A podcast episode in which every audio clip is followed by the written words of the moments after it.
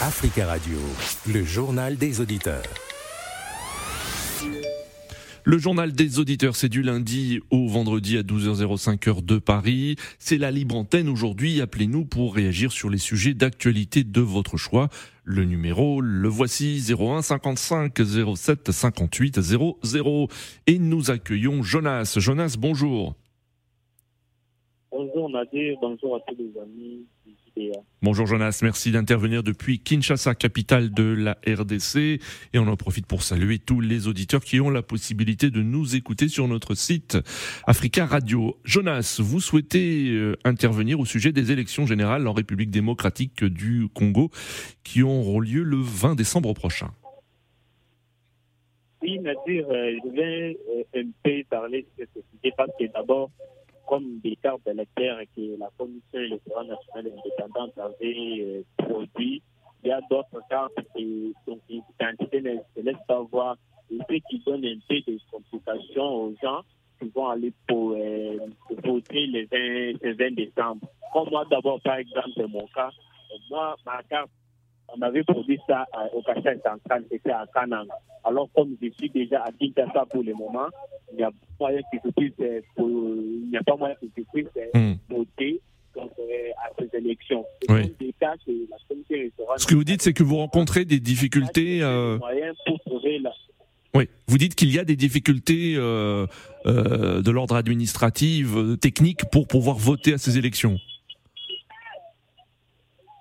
Oui, c'est ça que j'ai dit que pour ce moment, euh, je ne sais pas si dans euh, ces élections qui vont se passer, il y aura beaucoup de gens qui vont aller participer. Parce que d'abord, beaucoup de gens étaient en voyage. Comme d'abord, moi, quand j'étais à Canada, j'étais dans, dans l'enrôlement parce que j'étais opérateur de, de la CENI. Donc, j'ai quitté la bas euh, à Kinshasa. Parce qu'avec la carte, chaque personne va voter seulement dans, dans les centres où on avait enrôlé. Alors, hmm. comme moi, je suis très loin, il n'y a pas moyen vraiment que je puisse participer. Ce sont des choses que la CENI la pour que tout le monde puisse euh, participer aux élections parce que voter, c'est un droit D'accord. que chaque personne doit remplir. Alors, pour ce qui concerne pour les candidats, ah, on n'a pas les, bons, mm. les bonnes chances. Comme la, la, campagne continue toujours, et c'est le 20 décembre que moi, j'appelle aussi euh, d'aller oui. euh, Très bien, Jonas. Merci pour votre euh, intervention et désolé hein, pour la, la, mauvaise qualité de, de, de, la ligne. On avait du mal à, à, vous entendre par moment. 01 55 07 58 00. Nous accueillons Monsieur Connet. Bonjour. Oui, bonjour Monsieur Nadir. Bonjour Monsieur Connet. Merci beaucoup d'intervenir et de votre fidélité. On vous écoute. Sur quel sujet, euh, quel sujet avez-vous choisi, Monsieur Connet? Ben, c'est le cadeau empoisonné que la CDAO, soi-disant, veut donner aux trois pays d'Israël, le Mali, le Burkina et le Niger, tout simplement. C'est-à-dire? Alors, euh, ils ont proposé de donner des 1 million 900, 1 million, 1,9 million d'euros pour chaque pays d'Israël, au fait. Oui. Pour pouvoir, pour pouvoir lutter contre le terrorisme. D'accord. Moi, c'est un cadeau, c'est un cadeau empoisonné pour moi. Il faut même pas l'accepter. On n'a pas besoin de l'air sous. Oui. Puisque du, au moment où ces pays-là étaient en difficulté, ils n'ont jamais rien fait.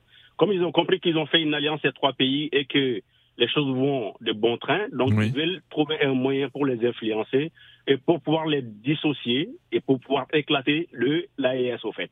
Oui. Faut jamais, D'accord. faut jamais l'accepter.